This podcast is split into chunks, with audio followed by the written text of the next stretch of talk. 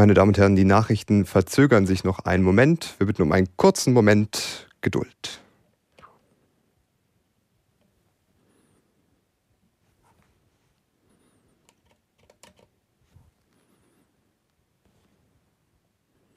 Um 2.30 Uhr mit Ronald Lessig. Israel hat angekündigt, die Luftangriffe auf die Hamas im Gazastreifen zu verstärken. Damit solle der Druck auf die Palästinenser erhöht werden, sagte ein Armeesprecher. Israel müsse unter bestmöglichen Bedingungen in die nächste Phase des Krieges eintreten.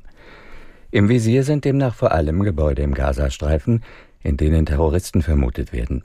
Der Armeesprecher rief die Zivilbevölkerung auf, in den Süden des Gazastreifes zu flüchten. Das britische Militär hat ukrainische Ingenieure ausgebildet, damit sie die Energieinfrastruktur ihres Landes im Winter besser gegen russische Angriffe schützen. Wie Verteidigungsminister Scherbs mitteilte, das zweiwöchige Schulungsprogramm auf Anfrage der Ukraine entwickelt worden. Die Teilnehmer hätten unter anderem gelernt, die Auswirkungen verschiedener Waffen und Sprengstoffe einzuschätzen. Außerdem sei ihnen vermittelt worden, wo sie Barrieren platzieren könnten, um Standorte zu schützen.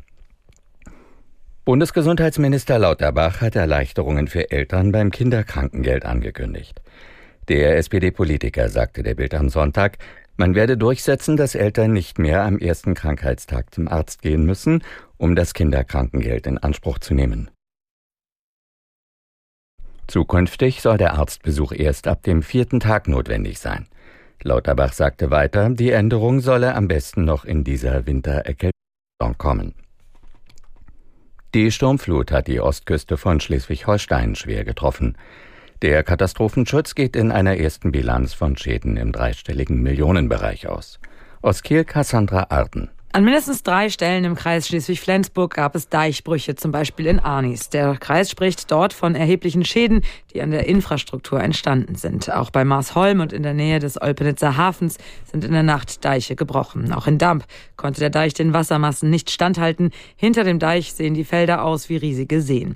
Im Hafen in Damp sind rund 20 Yachten komplett zerstört worden. Einige sind gekentert, andere wurden vom Sturm auf die Promenade gedrückt. Ministerpräsident Günther sagte schnelle Hilfe zu, vor allem die Deiche müssten zügig repariert werden, so der Ministerpräsident.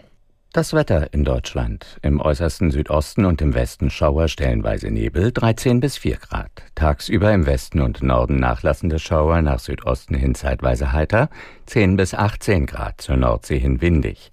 Die weiteren Aussichten am Montag verbreitet freundlich bis 19 Grad. Das waren die Nachrichten.